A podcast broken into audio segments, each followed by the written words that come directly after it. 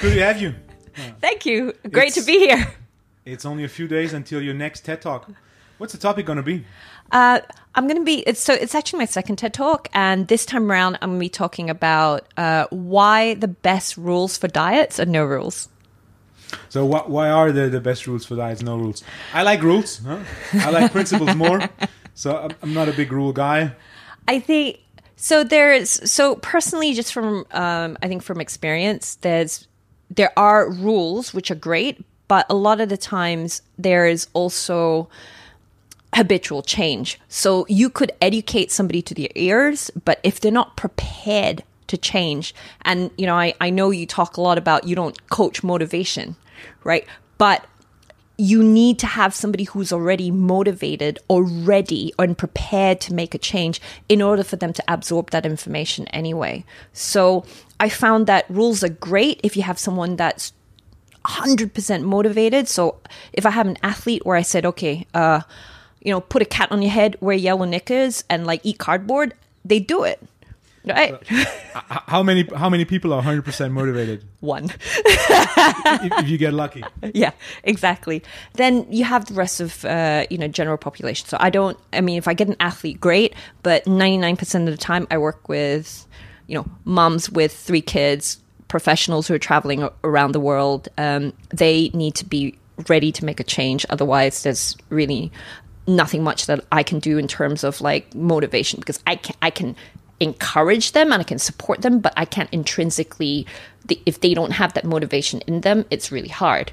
So in a way, I try and teach them intuitive te- e- eating, right? So to actually go back to the basics and say, hey, you know, I ate this, I don't feel good. Then don't eat it. It's a very good point. Yeah. um, there's no point. I'm, and I also think that you know, in today's world, we have so we're in we're about uh, to be in this big revolution of omics, right? So you can track anything and everything, and there's more and more coming. If you look at the health tech scene, it's booming with you know new lab tests, new diagnostics, new trackers. Um, I, you know, I, I saw a Whoop band come out.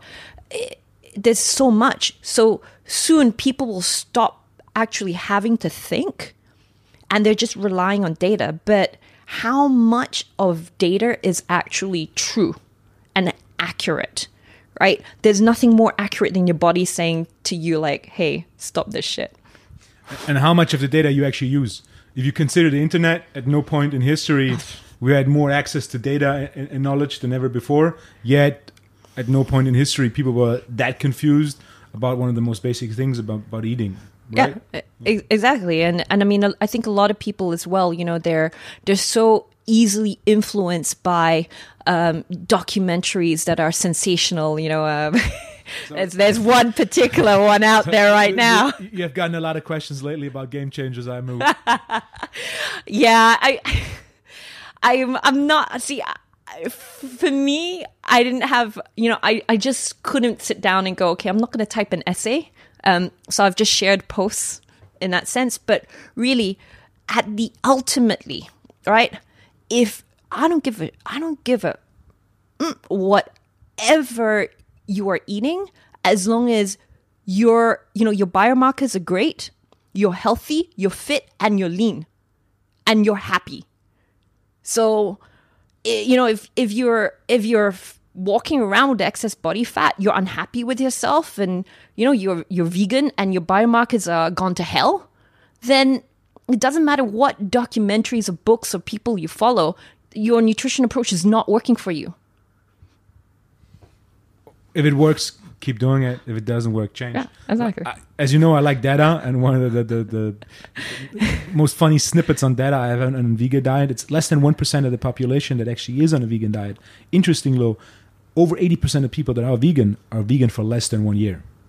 So it's you could based on just raw data, you could argue it's more about a trend Yeah. rather than uh, a sophisticated and widespread nutritional solution or diet, if you want to call it like But that. again, it's trends. I mean, if you look at the the business of fitness, that alone, it's massive. The supplement industry, it's millions of dollars. Um, you cannot make money from the basics. right? People don't like the truth. They like fads. They like trends. You know, they like something that's sensational. The harder for you to do it, you know, the, the more money they'd almost pay for it. But I, but I guess that's human nature and that's um, the power of marketing.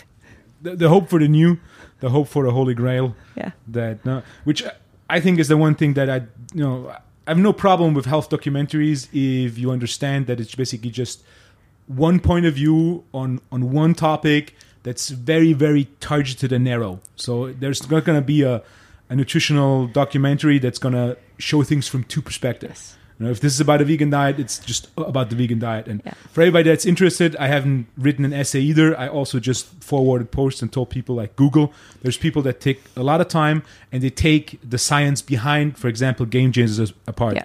And one of the things that I have actually posted is the point that you know the whole trailer and the whole movie is based on the idea that gladiators that there's a study that has shown that gladiators are uh, lived on a vegan diet.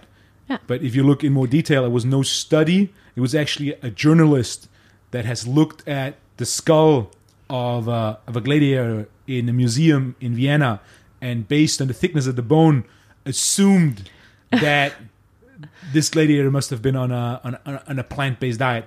And yes, there's some evidence, especially in the early days when the gladiators were mostly slaves and Yeah. fighting. They, and they and that part makes food. sense. It makes sense, you Absolutely. know. But also, when you look at it, well, well, meat is expensive, right? So it's cheaper to to feed people that you would rather use as cannon fodder, um, cheap shit.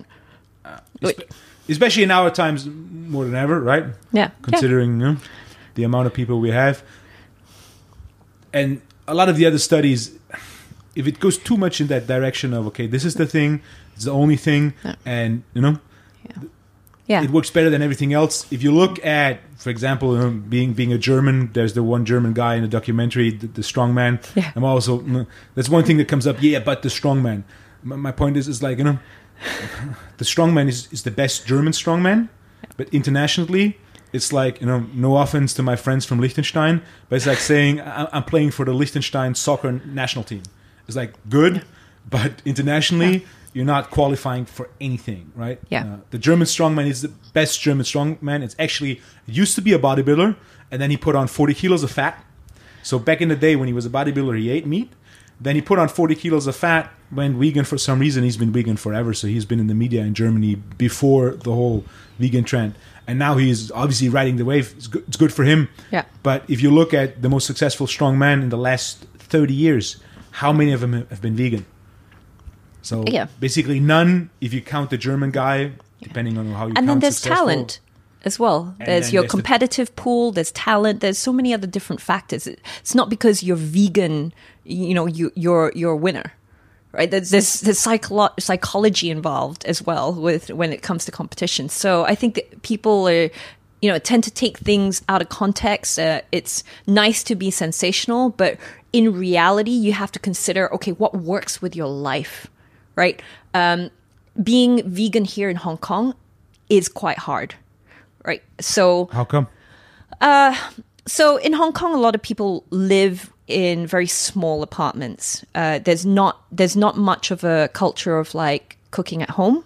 So a lot of food is you know prepared outside, or you basically either take away or you eat out, right? So you don't have control already over the quality of your food.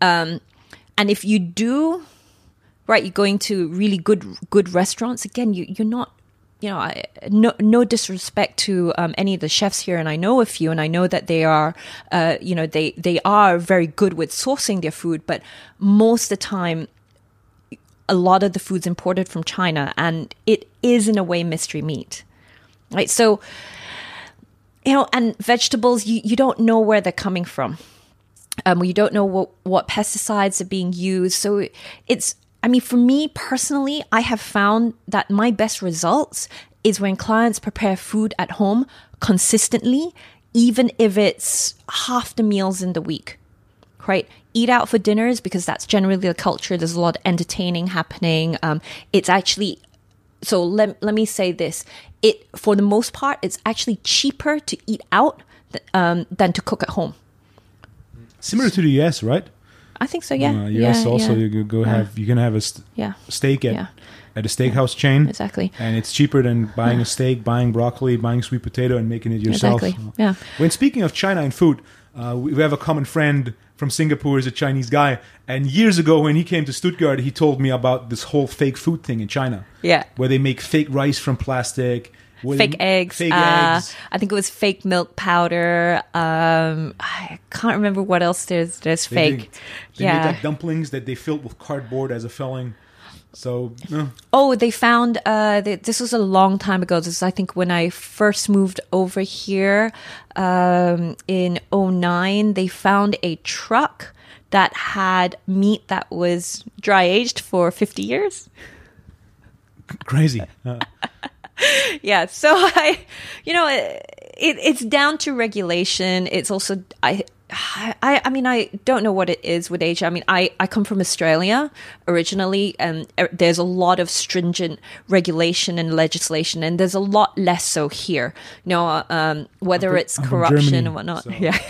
you probably have even more than Australia. Exa- exactly. And um, coming here, I never really thought about food quality so much. Um, when I first moved here, the taste of chicken was very different to the taste of chicken back home. And that's when I started asking questions about, okay, what am I really eating? Where's my food coming from? And then you discover that, you know, it comes from um, somewhere in China, but they don't really have very much transparency around, you know, which farms, what they do with it, uh, etc.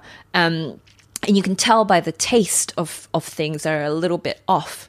Um, so yeah, I mean, just from two things: preparing food at home and focusing more on food quality. I get better results of my clients than telling them to eat you know 2500 calories looking at their macros uh, nutrient timing i mean i've i've been there done that it, it for them it doesn't work. They've got busy days. They they are in the office from 8 o'clock till sometimes 8 p.m 9 p.m others work till 11 they travel. Most of my clients travel at least once a month right? The majority of them travel actually probably up to a week in a month. Uh, they eat out 80% of the time right? They are they generally reach for convenience foods because they don't have time in between their desks they're not mindful about what they eat. So simply from saying to them hey take a step back. When you have your lunch go for a 20 minute walk. Right? Just little things like that. You're getting them to add steps in their day. You're you know they're obviously training uh, and, and again coming down to training these guys are not training five six times a week you know they're training twice maybe three times if i'm super freaking lucky four times a week uh, but just simply by getting them to add more physical activity change up their food quality and where they're getting their foods from um, from trusted sources you, you're getting body composition change and they're actually feeling better and their biomarkers are better So the first thing you do is you emphasize food quality. absolutely And then 100% Second after that, you go into food choice.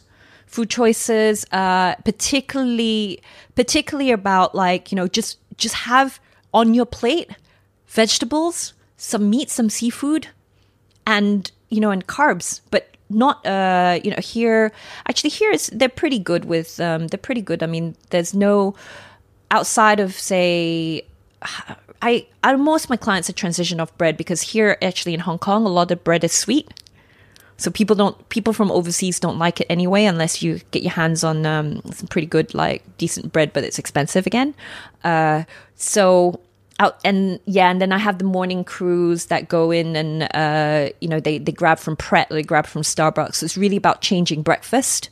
And once I've changed breakfast, everything else kind of kind of flows. So I, I've just found little tricks here and there. If you've had a crappy breakfast, you know, you've had a high sugar, high carb breakfast, um, you're immediately hungry by 10, 11, you're reaching for stuff, you know, you're going out for coffee and then you go for coffee and, oh, let me have that muffin. I feel crap, right? They have salad for lunch um, and with nothing in it. It's just green then they're hungry by two o'clock and then they're reaching you know they're going into their office pantry and going ooh what did someone bring back from japan today uh, Yeah, no, it's raw fish?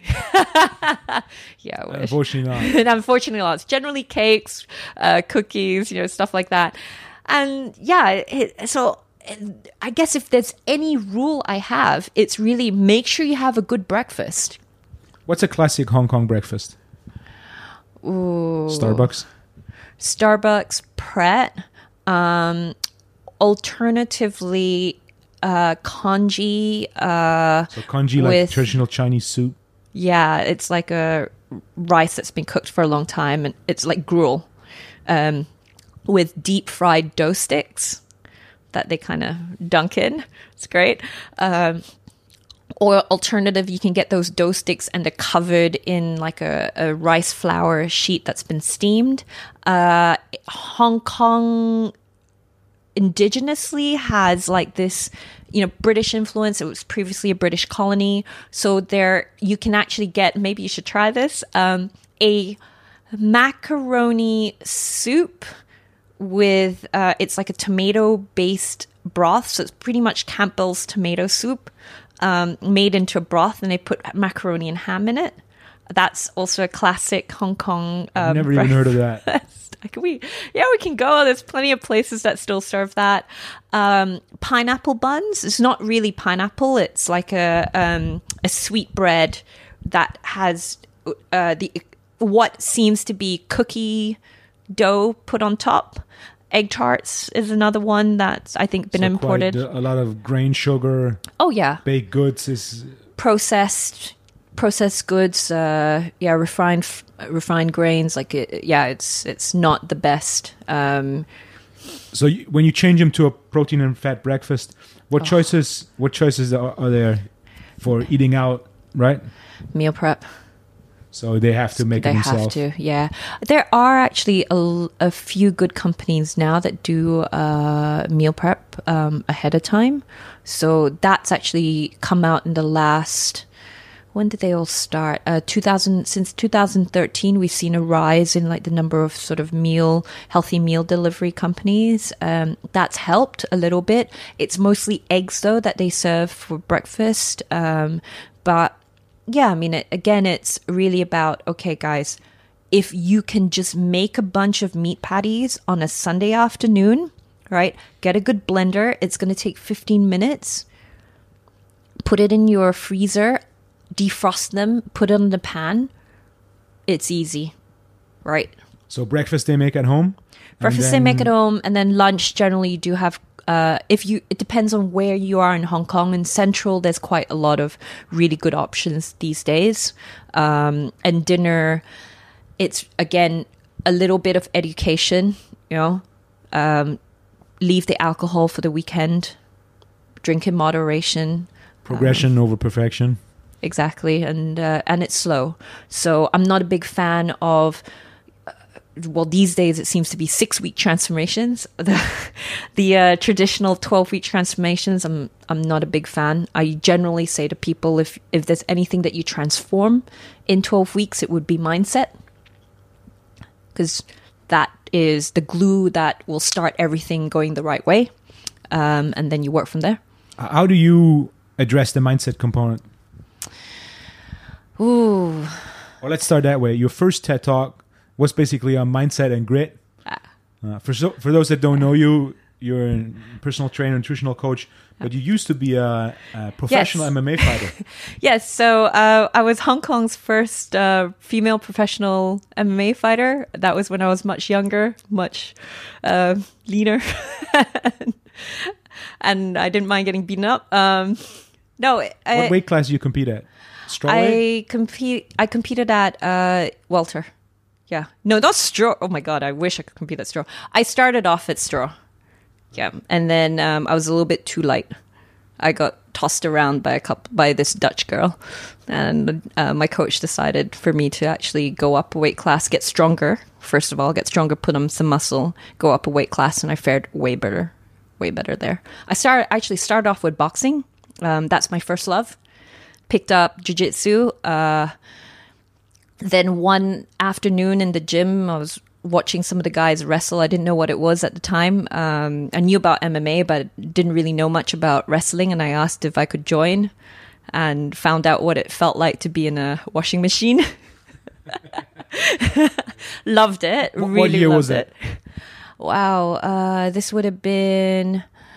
I started my first amateur fight was in 2009.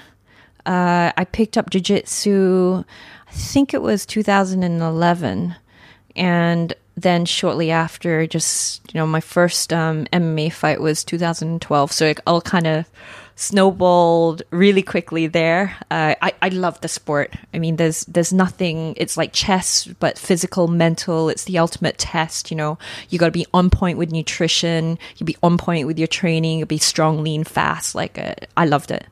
That was great. Um, I learned a lot about mindset and grit through that. Um, in a way, I do think I had it in me though.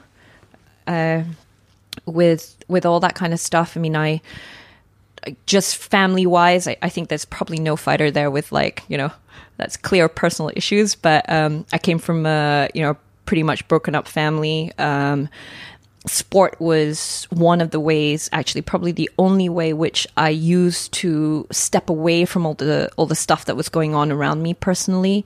Um, and when I found martial arts, it, it just connected. Like I'd done so many sports before that. I played netball, hockey. Um, I was on, you know, I, I made it to state level swimming. I used to do, I, I somehow ran endurance somehow. I don't know how. Just for the experience. I did too, uh, as you probably know, right? um, I thought it'd be, you know, I, I really thought it would be an achievement to run 100 kilometers. I did that once and I'll never do that again.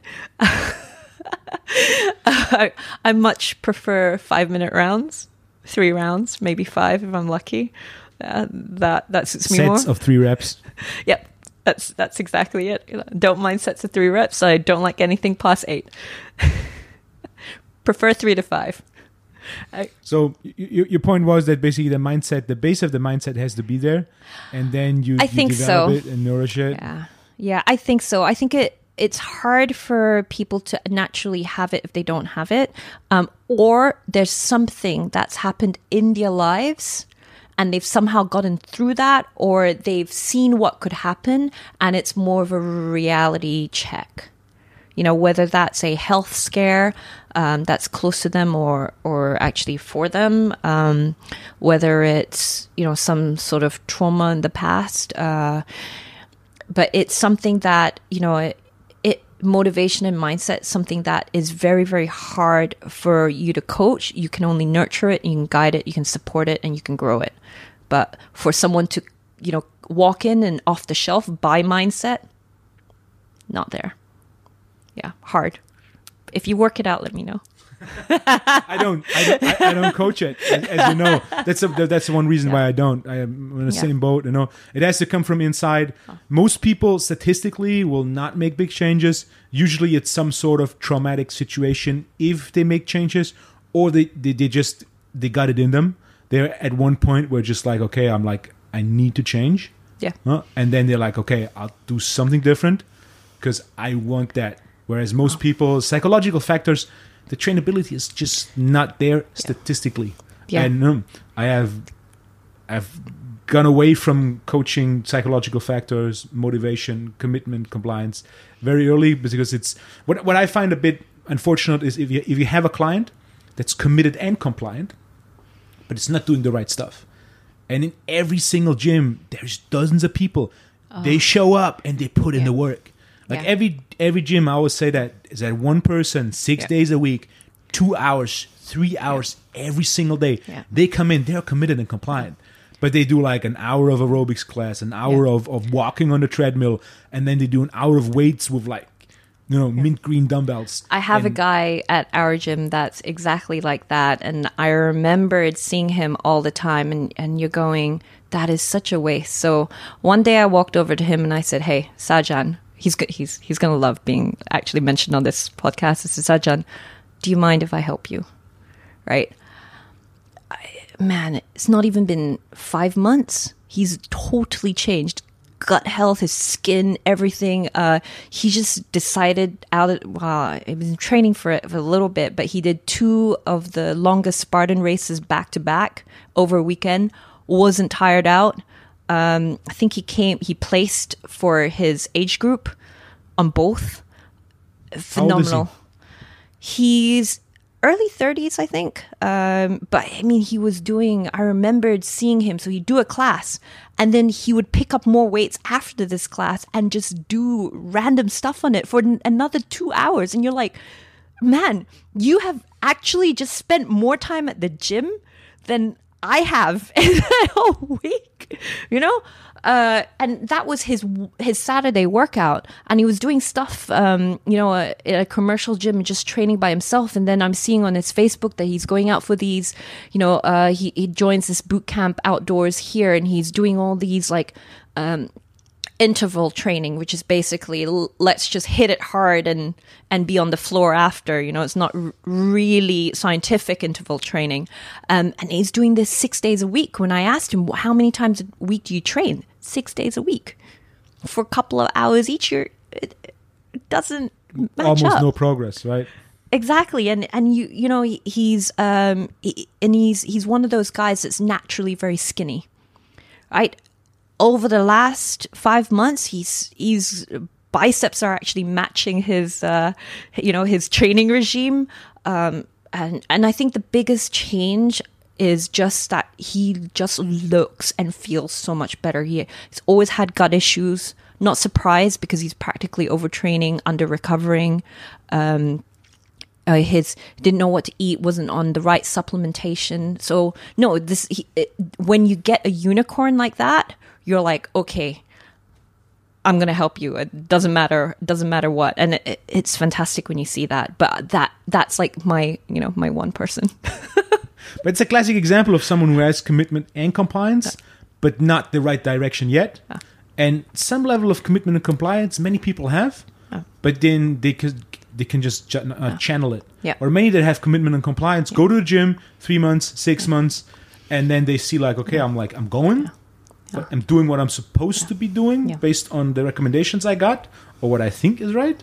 But I actually get no results, so I'm like, I'm dedicating my commitment and compliance to something else exactly whatever other hobby, flying drones or anything like that. interestingly enough, his motivation, he, see, I didn't have to teach him motivation, but his motivation came because his mother um, has cardiovascular issues. His father has is also in the same boat. So he basically got into a gym. So he was overweight before he got into gym because he wanted to prove a point and he wanted to actually show them that that you know just simply by being healthy they can live longer and be more disease free so he already had that motivation and mindset to do it right and that's the thing. And that's what i'm finding in you know all the years that i've been coaching is that you could temporarily help someone but ultimately like you said trainability you know they so they go back to what they're doing which is why again i don't like 12 week transformation programs because you rebound so quickly. You lost so much weight and then all of a sudden you're back and you're you're back worse because hong kong wise um you know you've been here twice now right environmentally it's really difficult to get results i mean if you talk about leaning out legs here it it's tough without you know without Large actually Asian city, toxicity. Yeah. toxicity is, levels uh, are super high. You you practically need to lock yourself up in an air sauna every single day of the week if you really really want to maintain lean legs. And so you're getting so the one approach that that for these 12 16 week programs is to pretty much go low carb and low calorie and then and train a lot. metabolic training. Yeah. Yeah. And this is what I'm seeing. But then you you'll yes, you get the result, you get the photo. Some some get the result, some get the Yeah. photo. Yeah, right? yeah, yep. Um, but then you see them walking around a year later and you're like, you know, catfish much? Huh? So no, it, it's I I really do think that over here it's about food quality is about managing stress. I've stopped saying minimizing stress, managing stress, um, and getting people to sleep. Hong Kong is the hardest city to sleep in. I sleep like a baby in Stuttgart. And when I'm here, I so my flat is sort of close to the ground level. You're getting traffic in the morning. You're getting the you know the rubbish guy at like 4:30 a.m. yelling at somebody. Uh, I have this guy who recently acquired a Harley Davidson next door, you know, and he he's an early morning person. When I came here the first time, I had one stat. I don't remember it correctly, so if anybody's interested in it, really Google it. But it was something like in Hong Kong, there is seven people living per square meter. Uh, yeah, wouldn't be surprised. It's, building, yeah. it's building up. It's So vertical. Everyone's living on top of each other. Uh, you know, you if you sneeze on somebody, that's it. There's the actually I read this morning that there's the pneumonic plague in China, so we're bracing for that now. Yes, we are, and on top of all the stuff that's happening right now, um, so there, uh, people get sick often and easily. Uh, I recently caught hand, foot, mouth disease off my baby, who caught it from another baby, who got it from another baby. So it spreads like this. Uh, it was probably the the most effective way to lose three kilos in one week, just by having It's not an official recommendation, right? no, no, no. Oh my god, no. I I I could see food, but I couldn't eat it. it was the worst thing I've ever had. Um, but people live on top of each other, and it's it's not good for stress levels. It's not good for for, for anything really. Um, whether it's staying healthy, staying free from um, you know your common flu. So that's why people get sick in an office, and all of a sudden it spreads like wildfire. So no, I, I, I find that over here there's not that natural time out that people would usually have elsewhere. And again, I compare this to where I grew up uh, in Sydney. Uh, you know, when I go overseas, I observe the people around me. Um, in Germany, I, you know, whether whether I was in Berlin, Frankfurt, or in Stuttgart, where I've seen people are out and they're enjoying the sun when there's sun, but they seem to enjoy the outdoors and they seem to be able to exercise appreciation of beauty and excellence. Um, whereas over here, I find people are engrossed in, you know, in, in electronics. They're looking at their phone most of the time. If you've ever taken MTR here and you just stop and take a, a, a check around you, everyone's buried in their phone. Um, in the London Underground, you can't get reception, so you're forced to actually talk to people. Um, so I think there are all these little things on a daily basis that add up, um, that cause an overload of of stress and it, it and healthiness that people do have, and just really, you know, connection is a big thing when it comes to minimizing stress. People don't connect here. That's everything's done via WhatsApp. You know, the less contact you have with people, the better. You don't, you know, there's there's not, um, you know, you don't wake up in the morning, you don't talk to the person next to you, right? Everyone's just avoiding each other. The classic Hong Kong thing uh, when I first moved here was as you approach an elevator in Australia, people hold the door open for you. In Hong Kong, they're pressing the button close, close, close. you just get an elevator in your face. You're like, what? What did I do? All right. So it, it's training and nutrition. There's also a little bit of lifestyle change that you often have to you sit and slowly educate and slowly just make aware of and then people are making these small little changes here and there. Um, i always recommend my clients to spend at least the hour before bed away from electronics when they wake up and i'm the worst one. I, I do it. But when they wake up to, for the very first thing they do is to not look at their phone i so it, it's the little things I find here, not the rules. So instead of diet rules, create progressive habits. Yeah. Uh, yeah. I, I like that, a lot, you know, because the, the one thing with rules is they're just not flexible and they're just not adaptive. So Yeah. when when life changes, when times change, ru- rules are uh, when it comes to diet rules, they're just overboard. Rather than if you have habits, if you have principles, they're more adaptive. They're more flexible. If you're eating out, Exactly. you know, basically, if you have um have some animal plus some plant, you go to a Japanese place, you can have some wakame salad and some raw fish. You go to a steakhouse, you can have some spinach and a steak. You can go to a Chinese steak and you get a chi- Chinese uh, restaurant and you get some sort of a stir fry with meat and so on. So even if you go to an Italian, which often people it's so much more than pasta and pizza, Yeah. you get some veal, you get some fish, uh, get some roasted vegetables with it. E- exactly. fairly and easy. I I think there's too much uh, reliance on like you know how many people do you know or uh, when you look at social media or you're talking to to others they're like oh yeah um so right now I'm on a keto intermittent fasting nutrition approach and you're like do you even know what you want um but it and how long have you been on it oh a week right? How's that worked out for you? It's really hard, but I'm enjoying it. I, I have great energy levels. Uh, realistically, it's for the first week or two, just because the amount of dopamine you produce, you should do something new, and everybody tells you. Uh, intermittent fasting was the last thing that that came up, and everybody was like, "Okay, basically, breakfast canceling is a new thing. It's the Yeah. solution for all health goals through nutrition is breakfast canceling, which is uh, the, the sixteen eight. No? Yeah, exactly, Nothing else yeah. in that, and no, th- the next thing, the whole vegan thing.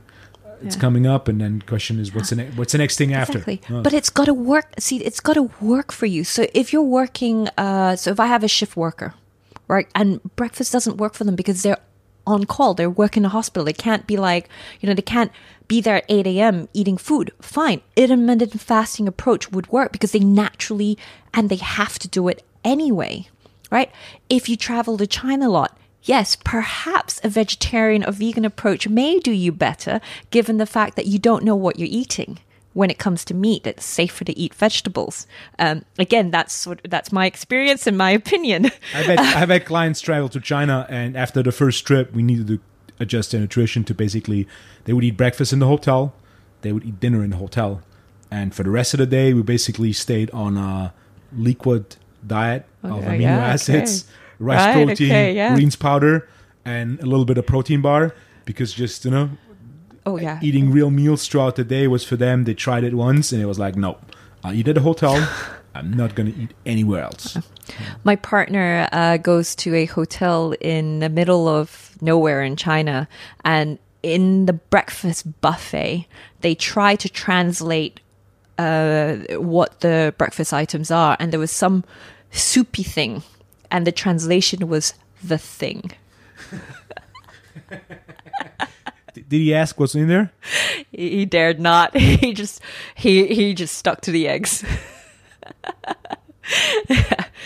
and, just yeah, and had a protein shake, you know, because it, you don't know what you're eating. So yeah, I, I totally do that. Um, but it, it's tough for the guys who live long term in China. But again, it's then again about importing the right produce and finding the right sources and suppliers, and that's um, a lot of what I focus. I have a little black book. I recommend clients, okay, this website's great, this butcher's great. Go to these places, and and you'll be safe. Uh, it's unfortunate, but you have to do it. you know, progression over perfection is the big one Yeah. with everybody. The rule thing, you know, the best diet rules or no rules. I, I really like that. Maybe could write a book about it. Um, Yeah, I, I I've I've been calling it the um effort diet. you know, I, a lot of my clients who, who know me very well, my friends that know me very well, they you know they're they're like, yep, that's that's Tricia's diet. Because I have I've followed rules in the past. Um, I, I've done probably everything except for um, being a fruitarian and being vegan. Right? Actually, no, I did do vegan by accident for a month. Uh, I was doing the elimination diet where you could only eat vegetables and you know lightly poach it or yeah yeah and uh, I felt great for a week and then felt horrible after I couldn't lift anything I couldn't move I couldn't function um I I mean I even did the cabbage diet for a week but uh, it didn't work out for me as for everybody else, right? so good, yeah good for experience, right? So I've I've tried a whole bunch of things. Actually, I, I went five months eating meat one time, but back then I was I was living in Spain, and I basically back then I just did it for budget reasons. it's much easier to live off of granola for breakfast and pasta for dinner than uh, the, Oh, they- buy uh, meat. again there you go it has to fit your lifestyle right and it has to fit you know, it's got to be realistic You know, if it's, I say to people, if it's not a on a scale of one to ten, where one, it, I'm asking you to do Mission Impossible, jump off a cliff or whatever it is, right?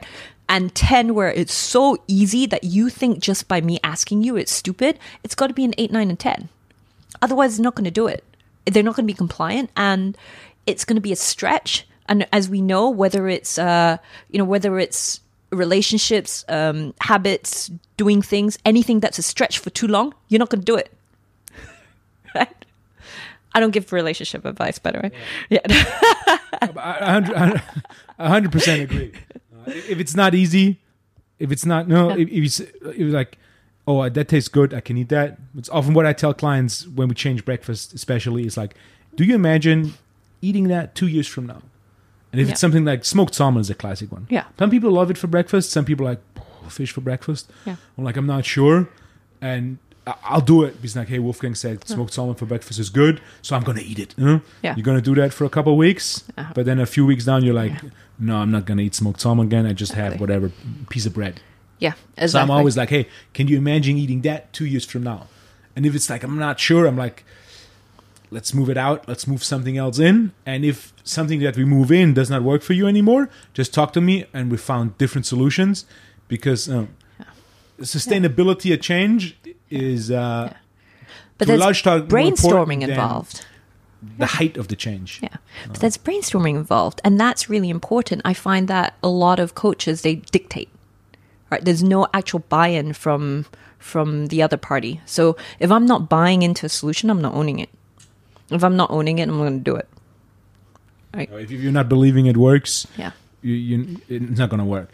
It's like uh, there's this one study done in Canada with maids that make uh, hotel rooms. You ever heard of that? No. No, it's I, I really like to, to quote that one because basically what they did they take they took two um, groups of maids. The one group just did hotel rooms, clean, make beds as as before, and the other one uh, multiple times they get told that there's new research that has shown that making hotel beds is exercise, and they. they, they, they've been telling that to the maids over and over again, and I think it was a ten week span, and they checked health markers and uh, muscle mass, body fat, and so on. And the group that it was they were making hotel beds, whatever, six eight hours a day. There's no change in the actual activity yet. They've been told that what you're doing is actual exercise. It's They sport. and they took it. they increased muscle mass, they decreased body fat, and they improved health markers just from the approach of okay, this is good for me. Which always the other way around, if like okay, I'm eating that pizza, I'm that eat pizza is going to make me fat. Huh? Yeah. Uh, yes. Exactly. It's, and, it's and just from a psychological standpoint. Wow. The other way around, obviously, if you just you know the pizza is bad for you, but you still eat pizza every night and be like, oh, pizza is not going to make me fat. There's still a psychologi- uh, a physiological factor next to the psychological factor. So I'm not t- Yeah. telling anybody to eat shit food and convince yourself that it's good for you. Uh, but it, it's still the psychological aspect plays a, a huge role. Yeah. There's actually research done on, on strength training that has shown that visualizing a workout instead of actually doing it gives you about 50 to 60 percent of the strength gain. Wow. Okay. So if you put if that's you a put on technique 10 for for your- fighters as well. I mean, uh, you do. I do a, did a lot of visualization before I went in for for a match, and you have to. You visualize from the time you're getting your hands wrapped till you know you're going in and you're ending the fight. I mean, visualization is such a powerful tool. Um, it's one of the coaching tools that I actually use to help with motivation, uh, to kind of delve into a client sometimes to almost find out their why you know why are you doing this? Um you know, so you could i mean generally people say oh you know i want to get healthier i want to get stronger. Um i always ask these days i, I got it off um actually doug you'll you'll meet him um shortly.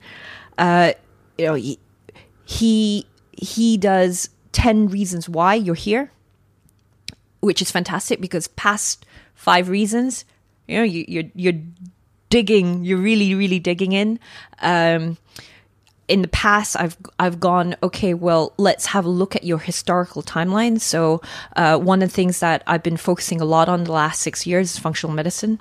Um, and from using that approach has helped me actually identify clients' wise because we, we actually run all the way back to the beginning of time um, and I'm asking, okay, what happened here? What happened here? You know, how did you feel during that?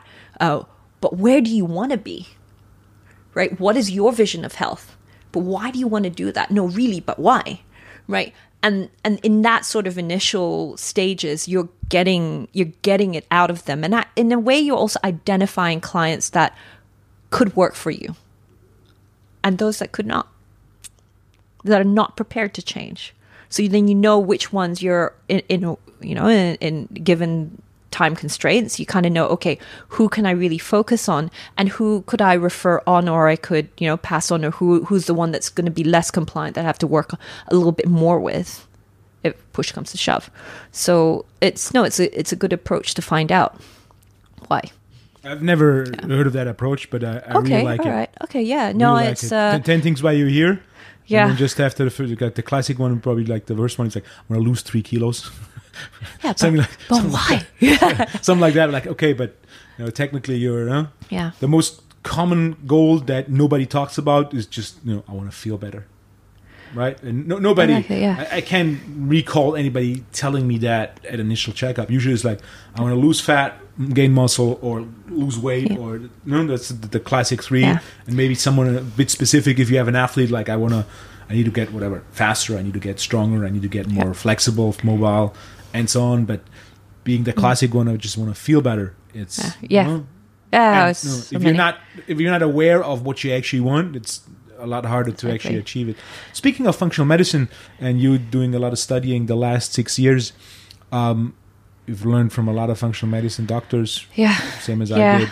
I, which which is the one where you say like this is the one that I resonated, that I enjoyed the most? Mm.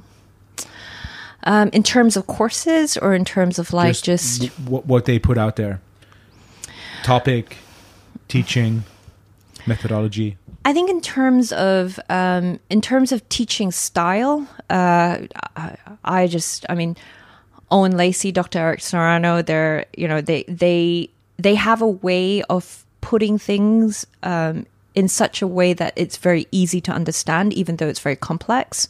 Um, in terms of topics, I've recently been doing a little bit more on like inflammation or rather inflammaging. Uh, so I think I'm just at that, you know, point in life, right? Like where I'm, I, I that's a consideration for me. Um, yeah. Uh, considering that um, you set the stage for aging in your 30s, right? So what you do in your 30s will have a huge impact for females, particularly in what happens in your 40s and beyond. So again, it's really about going, okay, well, I want to live um, a life that's healthy and up until what point because a lot of the data and a lot of statistics look at okay what's longevity right? So you're going uh, i think globally we're looking at somewhere between 72 76 years old. Um, hong kong at the moment interestingly enough is between 82 to 86 years old but i think we'll see that changing. China is a little bit lower. I think it's 69 to about 74 years old. Um, but well, what is my disease free longevity? And that's what people are not measuring. So I actually don't know up until, you know, so if I, let's just say I live till um, the average age of a Hong Kong person, female, 86 years old. But what is my disease free age? I would like to stretch that as much as possible. so, life quality age ratio. yeah. Um, I'm liking Dr. Sara Gottfried's work. Uh, she, so I recently came from a lifestyle medicine conference uh, in Taipei. Heard her speak. Uh, a lot of of a lot of what she was saying made sense. Um, Alzheimer's and uh, dementia and Parkinson's is a rising issue here in Hong Kong, particularly Hong Kong, China, and Asia. Uh, it's been called the third diabetes. Um, and that's also very close to me. I have a, my grandmother's got Alzheimer's and Parkinson's. So it's I've been looking a lot into blood sugar management. Um, you know, with the continuous glucose monitoring, that's been such a powerful tool. Actually, it's one of the most powerful ones. Uh, some diagnostics, um, oats is oats a, it's a good test to use. Um, that I've been doing, uh, and actually the other thing would be fertility interestingly enough. So um, I can't remember her name, Dr. Penny Thomas, I believe. Uh, yeah, she's an American doctor. Really works a lot on thyroid and uh, I think she, and fertility. I might be getting the name wrong, but I'll probably get back to you on, on that one. But uh, she's come in for a couple of like uh, workshops here in Hong Kong, um, and I've been following a little bit of her her work outside of that. So really a, a lot on uh, women's health issues. Uh, Australia and Asia have the highest or rising infertility rates. Um, IVF is a massive business here in, in Hong Kong, particularly in IVF Asia. is like artificial fertilization. Yes. Yep. So women are finding it harder and harder to naturally get pregnant. Um, infertility rates uh, in Australia, where I'm from, are, are rising th- uh, through the roof. I think it's, uh, I think something like forty percent um, infertility. It's really high, and it's to, again, it's to do with diet and lifestyle right? You've you've got you've got women who are diagnosed with you know Hashimoto's thyroid, thyroiditis, PCOS. Um, they're all estrogenic profiles. Breast cancer is still rising. Um, so these these are all a function of you know perhaps what we're doing in the modern world, um, and it's you know I, it's something that I've been going. Okay, you know what? That's a topic that I'm starting to become more and more passionate about. Uh, I've had a child, I've had miscarriages in the past, um, and it's it's interesting when you look as well at the psychology of like of getting pregnant, um, and the more you think about like wanting to get pregnant, the harder it becomes. I see this with my clients all the time. And IVF in itself, you're constantly thinking about it because you're on a cocktail of, of hormones, first of all. You know, you're not feeling your, yourself, and it's a stressful procedure. Uh, here in Hong Kong, it's 80,000 Hong Kong dollars. Uh, so, what would that be in euros? 8,000 euros uh, per insemination? It's almost divided, Yeah. divided by ten, basically. Yeah. So per per try, it's anywhere from eighty thousand to hundred and twenty thousand Hong Kong dollars um, to to do IVF for one round, and legally you must be married. Right. So if you're if you're single, you can't do it. Uh, you have to go to Thailand, somewhere else.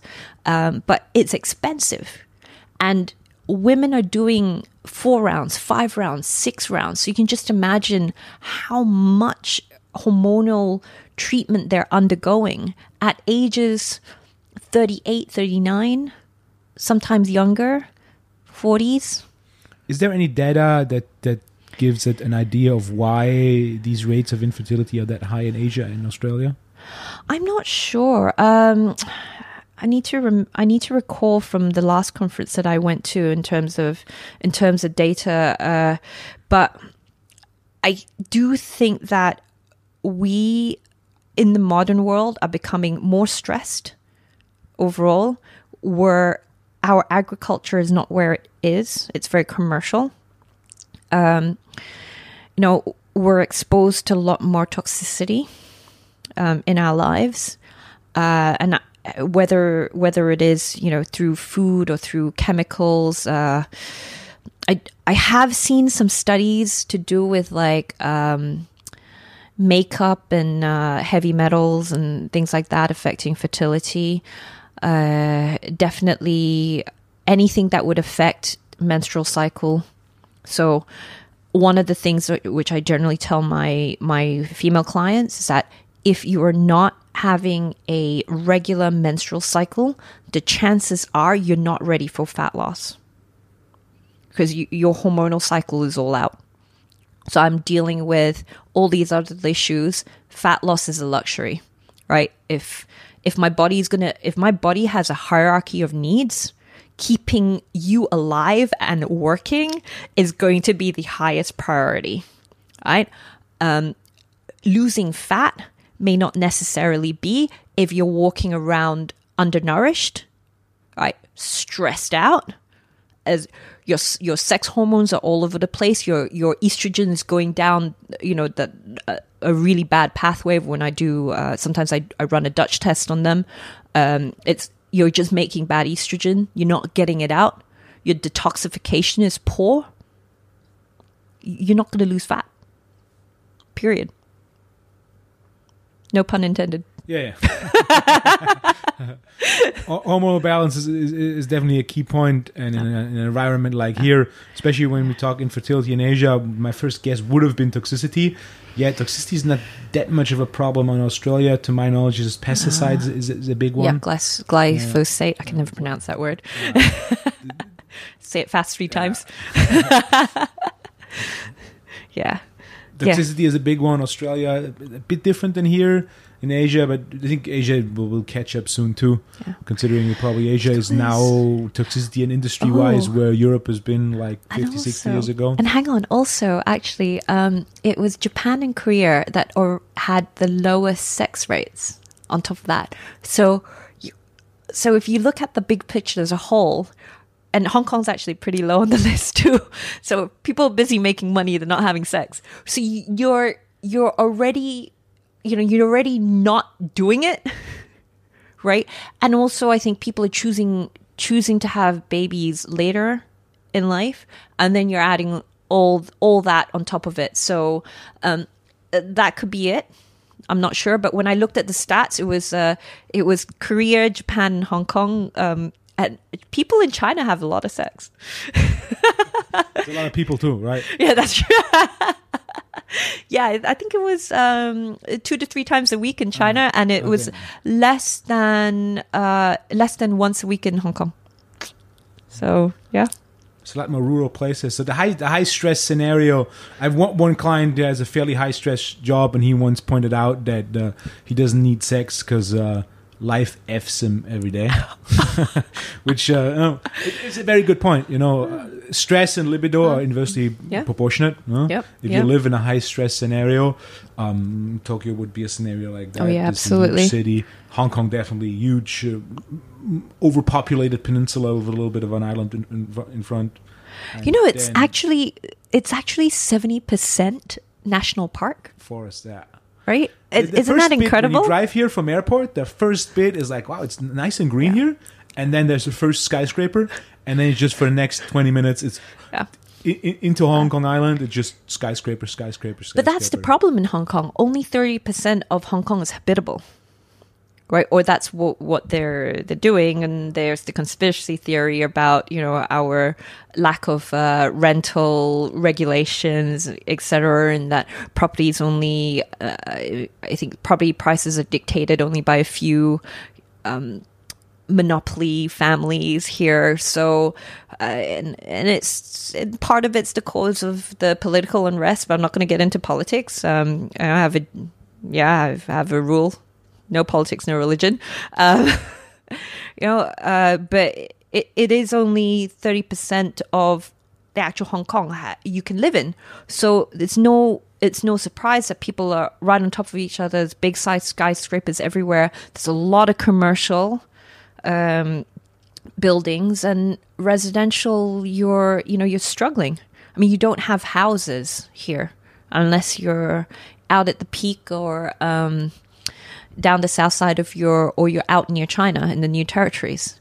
Right, it's it's very hard to come by a house. Most people live in an apartment, and I believe the average size of the apartment is a hundred and eighty-five square foot, which is not much bigger than the standard car park space. yeah, which is like twenty five square meters roughly. Yeah. Yeah, which is scary. And those new, brand new apartments that are about 150 square foot, they're going for 4 million Hong Kong, 3 to 4 million Hong Kong dollars. So that's Almost a half a million euro. yeah, very expensive car park space. Yeah, I looked Yeah. that up last time I was here too. The the real estate pricing you is is ridiculously expensive. Like Yeah. uh, it's it's far past the majority of uh, European cities. The only two exceptions that, uh, that I know of is London and Paris, that are all, almost as high, but not as high. Everything Yeah. else is uh, it, it's much, lower than it, which makes sense. There's a lot of Yeah. people, very limited um, space, so you, you build high, but still, you know, Yeah, I mean, you market. some people live on level 70 here which is you know for me it's insane i mean i i can't fathom that high. When I first moved here, I was like, okay, I can't live in one of those. I'm I've got to be slightly closer to the ground with you know with a bit more green. So I've chosen to live um, a little bit away from things, but I, I have a, a better. I I feel well past the very first apartment that I was put up in here for three months. Um, I, you know, that was enough for me. That I, they couldn't even fit a bed in the bedroom, uh, like a proper queen bed. They could only put like a, a double, and it's a Asian double, so it's one and a half person bed. Uh, the sofa was, if I sat on it, I thought I would break it, right? And I was a little bit lighter then, so yeah, it, my I didn't have a wardrobe. The wardrobe was in the bathroom. So I was like, okay, I'm I'm not living in the thick of things. I'll, I'll live a little bit further up the hill or away, and and it's slightly better. You're still paying, uh, you're still paying a premium for it, but it's a premium that, yeah, that, that I'm happy to pay for. Uh, yeah, it's- living space is life quality. e- And exactly. it's de-stressing, which again, in a high stress, in a high stress scenario, high high stress environment like like a big city, like Hong Kong, yeah. just for for the balance and Yeah. adding a little bit of a yin to the yang. Yeah. managing your stress better. Yeah. It's, it's and there's a lot of there's a lot of yang. I mean, there's a lot of focus on yang. It's about you know work harder, uh, play harder, you know keep keep doing more. And and I mean maybe it's not even just Hong Kong, but it's a lot of what we see on social media.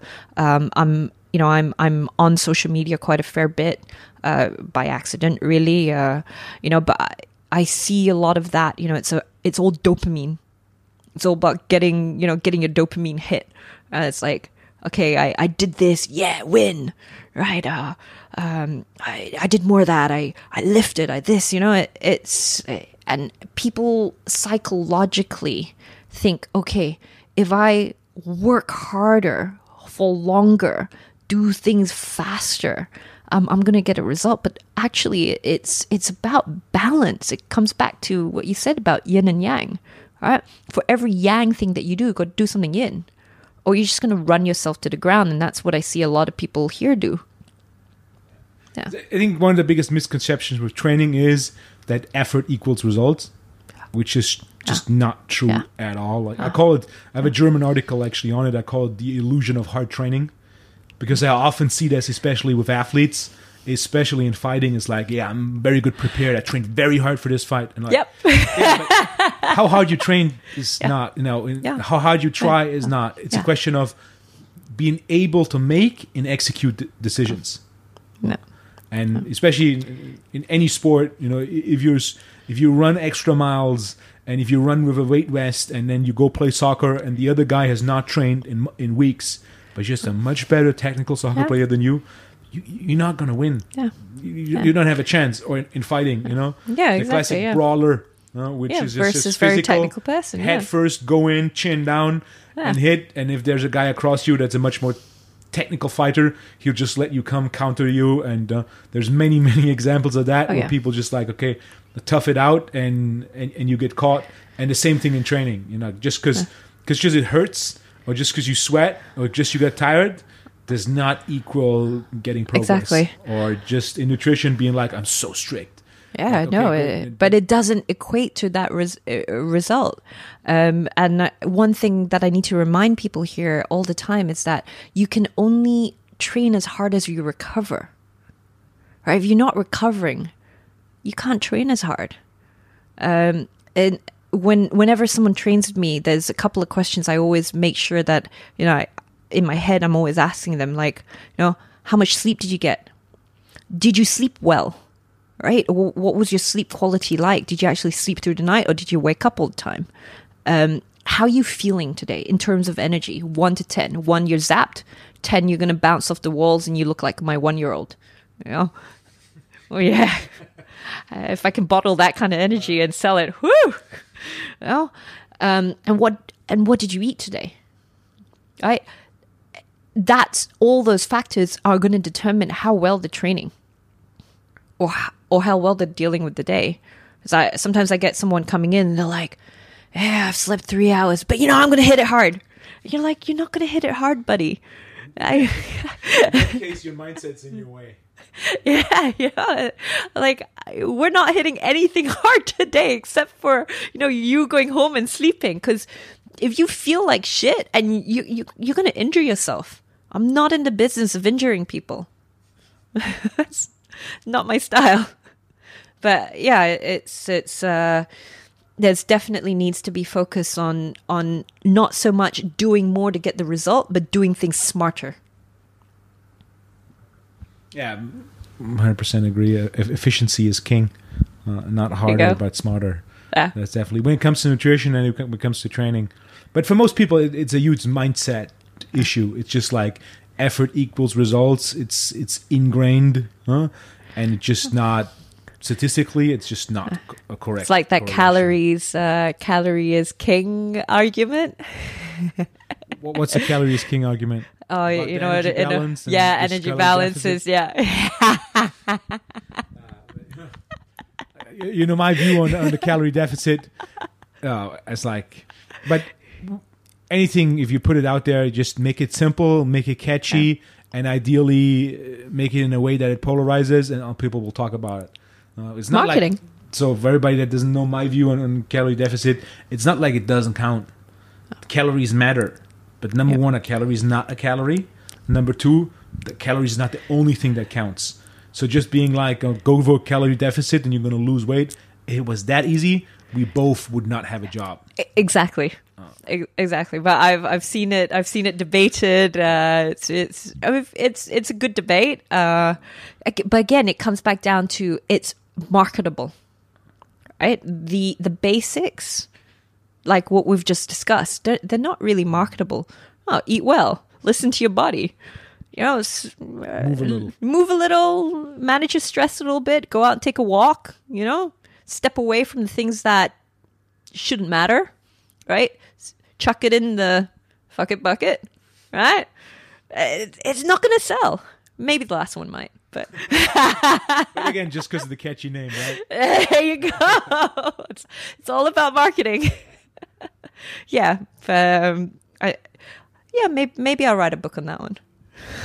i think just because of the name it, it fit perfectly to be one of these books at airports that you just you walk by you see it and you're like i just uh, I, I don't Top even look at what's about it just like the title i'm gonna get it I've I've not tried being an author yet, so uh, I can you know I might as well. I've I've done everything from um, I don't know management consulting to cage fighting to uh, being a stunt woman and being on some random Hong Kong reality TV show. I might as well try myself. you were on a reality tv show You will never find it. I will.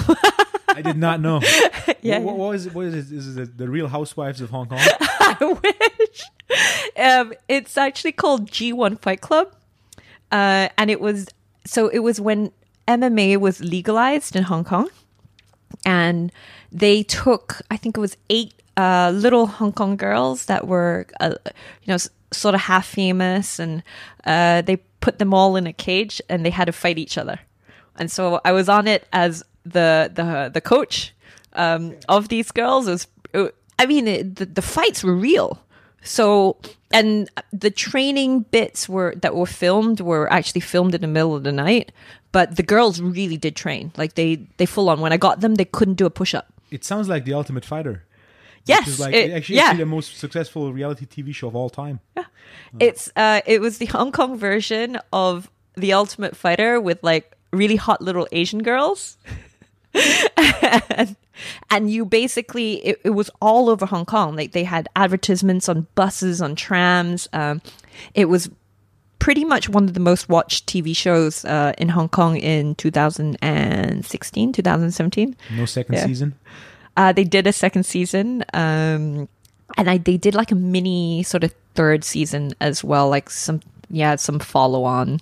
Uh, but no, it was it was pretty. It was a pretty awesome experience. Uh, yeah, I've I've never really had that before, but um, it was really cool to watch. Like girls who literally like when I got them, I had these clipboards, and you know they gave they gave you their sort of stage name, their height, weight, and all of that, and experience. And there was only one girl that um, was an athlete and could actually do push ups.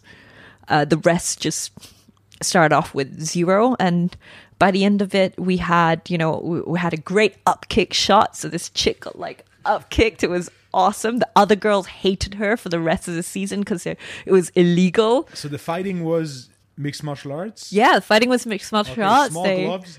Small gloves. Isn't that amazing? Okay. Yeah, yeah. They they had um they had shin guards at one stage, and they had the um sort of the training gloves. But I mean, there were some good Elbows injuries. and knees allowed. no elbows, knees were allowed. Um, up kicks were technically not allowed, but then it became one of the opening um, real shots, you know, because this this girl kicked up and you could see the the this other chick's head snap back. It was fantastic. Uh, producers were were just they were freaking out. Because at the start also what was amazing was they were like oh um is there a way for them to fight but they don't get injured? And i looked at the guy and i went like do you what do you want? Like you know do you want them to actually fight or do you want me to coordinate a fight And even if it's coordinated like wrestling, there's still quite a bit of injury. Right? you know? yeah uh, exactly but they they ended up um, they ended up actually fighting each other and i think when the second season came along they had a few girls with experience and that made it even more fun Ah, The ones with the experience just ran through the other ones. yeah it was Yeah. good That's a good one. I had I had no clue. yeah yeah yeah it, it was uh it was um 2016 2017 they even had jake shields on uh, one of the yeah one of For- the episodes For all the listeners that don't know, Jake Shields used to compete in the UFC and actually competed for uh, welterweight Yeah. championship. yeah he He's was hot until i found out he was vegan Uh, those, those, interestingly, the Jake, she- Jake Shields group, uh, they're often promoted as vegan, but if you actually listen to what they do, they eat eggs, they eat fish. Yeah. So they eat a, a, a dominant plant-based diet, no? And uh, but they eat fish. They eat. Yeah. no? One of his more known training partners these days is Nate Diaz. Um, yeah so, but those guys actually, what they say themselves is they have some fish, they have Yeah. some. No? So it's not just straight up vegan, but a plant-dominated um, diet yeah diet. yeah yeah so um he was on one of the episodes. I i was in makeup and i was like oh my god is that who i think it is? And like right next to me and i'm going Oh, what do i say to him? And it was funny the girl doing my makeup um she was she was like why are you hyperventilating? She asked me in cantonese she's like why are you so excited? And i was like well um you know he's a really famous fighter. And she's like who? I was like well if you kind of think and i mentioned the name of this you know celebrity singer in hong kong and she was like oh my god. And all of a sudden she was like can i have your autograph? And i was like oh. i was like excuse me. So it, it was a good it was a good show. Um actually some of the girls are still doing jiu-jitsu. Yeah some of them still doing muay thai That's interesting So, here in yeah. Hong Kong. When I came here two two years ago, the, the the the grappling and fighting scene is fairly big here, or recreational grappling, especially.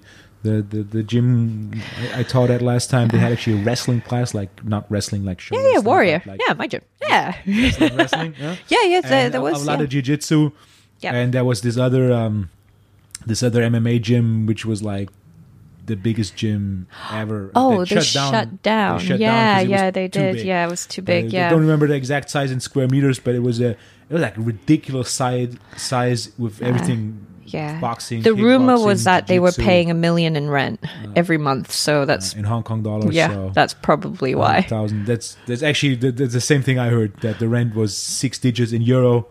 Yeah. So it was just like um, yeah, it wasn't yeah, going to work. No. Yeah. Uh, but no, it, it's uh, it's been a growing scene. When I first started in 09, there was maybe two gyms, three that were that had mixed martial arts. Or uh, there's a lot. So historically in Hong Kong, there's a lot of Muay Thai. So most of fighters have a Muay Thai background. Um, Taekwondo. So taekwondo is something that you know they do from kids, school, etc. Uh, so they they did have this. Jiu-jitsu came later, Um, and ever since then, there's been an influx of uh, black belts coming in to teach and open up schools. Um, boxing's been pretty steady. Uh, wrestling's still very new. There's there's maybe uh, one other place that does wrestling, and uh, there's one school that actually has a wrestling program. Okay. Yeah, an international school that has a wrestling program. So that's that's interesting, and hopefully that will grow over time. Uh, but yeah, the roots are really in in Muay Thai here. There's a lot of Muay Thai competitors, a lot of Muay Thai fighters. The scene is quite big, and that's where it all kind of started. So MMA is still relatively new. There's actually more MMA in China than there is in Hong Kong. Yeah, the Chinese they have now like performance centers. The UFC opened up a huge place in Shanghai, if I remember yes, correct. there is. And Yeah, it's a lot of uh, yeah.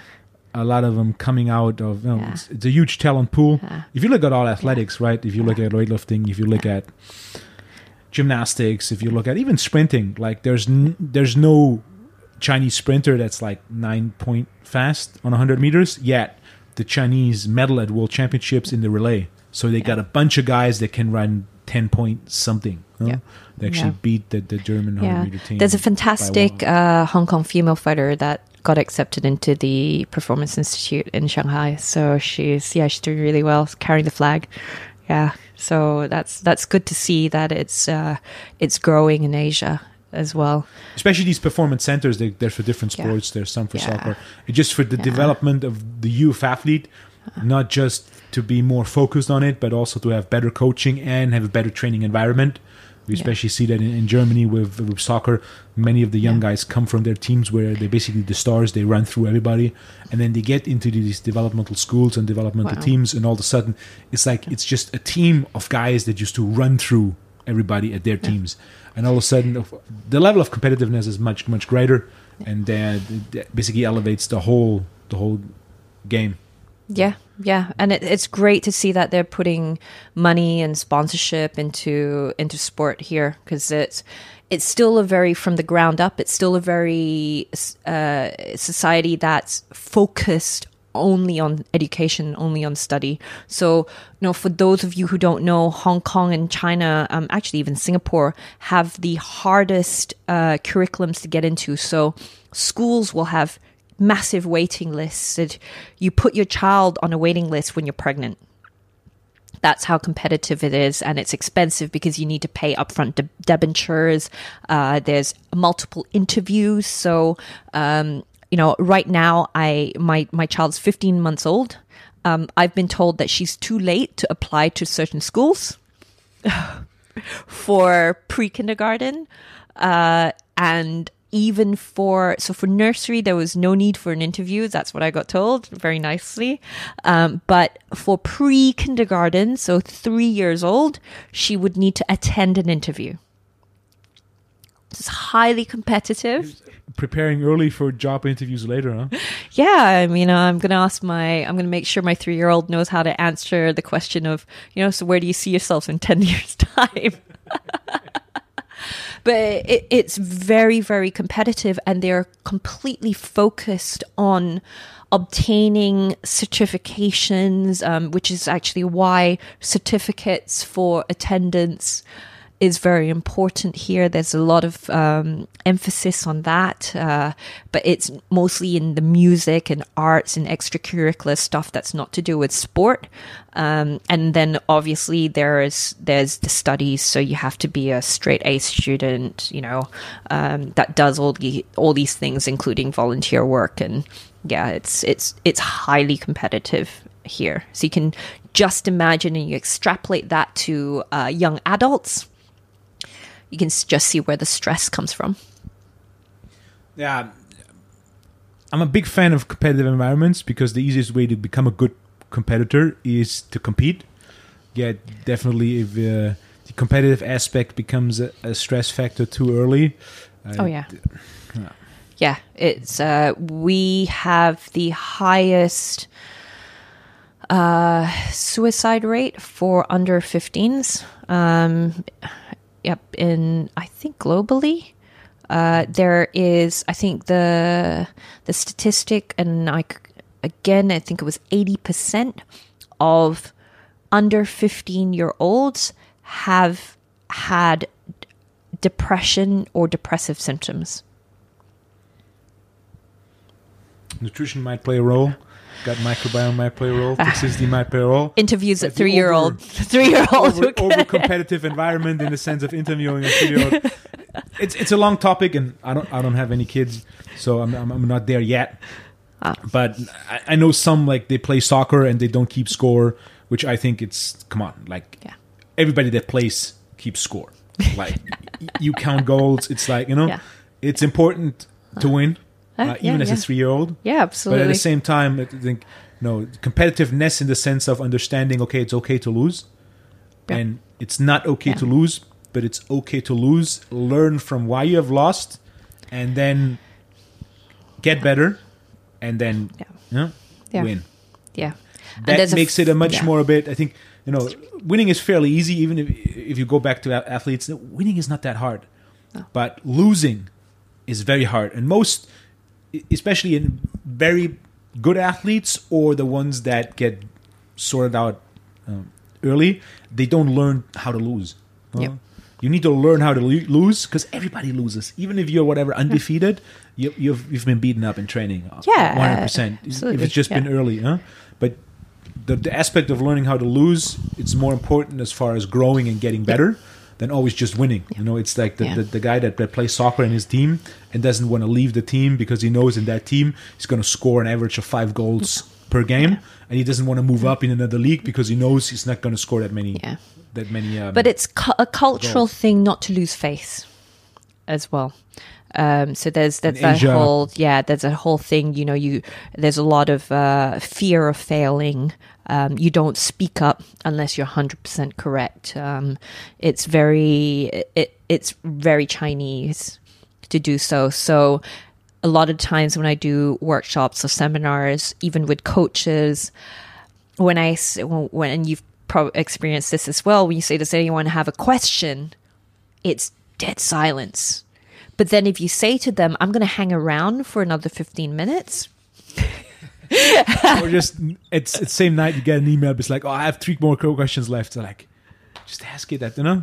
Yeah. There's no, i always tell the- i've started this a while ago and i always tell them if you have a question ask the question because at least one other person in this room will not know the answer. Yeah, and usually most questions at least 90% of the uh, other people in the room don't know Yeah. there's no such thing as a s- stupid question i rather answer one question too much or one question for the second time Yeah. than not answering one question yeah. right? Yeah, yeah, it, it's uh, it's something here that I I do hope that it changes. You know, to, to be able to speak up and say, you know what, I don't know, but it's okay. Yeah, but But that's again it's, it's a mindset point. You know, some people don't fear asking questions. You know, when I ten years ago did a lot of traveling for for seminars, I basically I myself asked as many questions as the whole rest of the group together. But you know, asking questions you learn. yeah, Uh, so it's, Exactly. it's, it's, it's not a it's, it's not a bad thing. There was still some people that be like, okay, rather than just sit from the outside and, and just listen. Whereas some, if you have a question, ask it, uh, and you learn from it. yeah. Ask good questions, you get good answers. Ask specific questions, you get specific answers. There's another thing with many are like, I had this question, but it didn't get answered because you didn't ask it. Right? You're like, Yeah.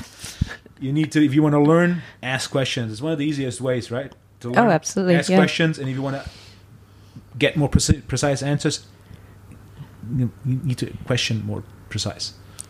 Very true.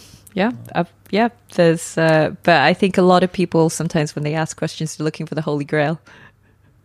And then they're, they're, they're disappointed. No, but I think that's that's another thing. You know, you you, you grow up and uh, you know everybody has belief that there's Yeah. such a thing as a Santa Claus or Yeah. Easter Bunny. We've all been there, Uh. and then you're like, okay, it's not the same thing as everybody who's been is into training and nutrition for for a while realizes there's not the one diet, Ah. there's not the one training program. Maybe There's- that's your next book. There is no holy grail. there's no holy grail. Uh, it's not catchy enough. uh, but yeah, and it's probably not. It's it probably won't sell because it's not entertaining enough than making Yeah, the that's uh, true. That's the true. the effort diet. Yeah, That- that would, unfortunately, uh, that yeah. would be much more. or maybe huh? just call it the Holy Grail and talk about how there isn't a Holy Grail. no Holy Grail. Yeah. Uh, actually, my uh, third German book it's called The Perfect Squat, and the first page of the book I explained that there's no such thing as a perfect squat. so that could be. Uh, there you go. There be- is there is a Holy Grail, guys. uh, that could be the. Uh, but not really. That could be it. Yeah. cool. Trish, I think uh, some a few people are waiting for us at dinner. Oh I yeah. think we're, we're a bit Yeah. late. That's okay. They'll they'll live. Anything you wanna you wanna add? No, no, that's I it. think yeah. there's been a yeah, good been one a good good conversation. rules Great. and, yeah. and mindset. yeah. Fantastic. It's great. Thank you for uh, for coming on. Thank you so much for It's having the first me. ever English one, and it's actually the first ever podcast with a mobile setup that's not recorded in the my little podcast studio at the YPSI. So I'm uh, Fantastic. looking forward. Great. It's my first night in uh, in Hong Kong. We have three more days. Yep. Yeah. Thank you for There's having some me. Resveratrol waiting for you. Uh, I'm looking forward to that, and uh, thanks to everybody for listening and everybody for watching. For those that are wa- watching, we're in the 30, 41st floor, overlooking uh, Hong Kong Harbor, which is a pretty nice view. Yes. Don't see that much except lights because it's gone dark, but Yeah. No, it's uh, it's uh, one of the nicest hotels here. So well done on your on your choice. Um, it's fantastic rates at the moment, so it's a great time to come over for bargain hotel. And actually, I think bargain flights. Yeah, it was Yeah, yeah. easy to get over. I did a little searching. Last time I stayed on the other side of uh, Yeah. in Kowloon. That was a bit of uh, getting through a tunnel. Um, that, that took a bit of Yeah, time. So this time I was like, hey, I'll go. Uh, I'll stay on Yeah. Hong Kong Island this time. And yeah, and you're stepping right into one of the uh, moments of history of Hong Kong. Yeah, it's been rough times here, yeah. but we'll get around it. Oh, it'll be okay. They they yeah, they'll realize that. Um, you know, hopefully, same time next year, it'll, it'll be all all over. Cool. Cheers. All right. Thank you very much. Thanks so much, Wolf.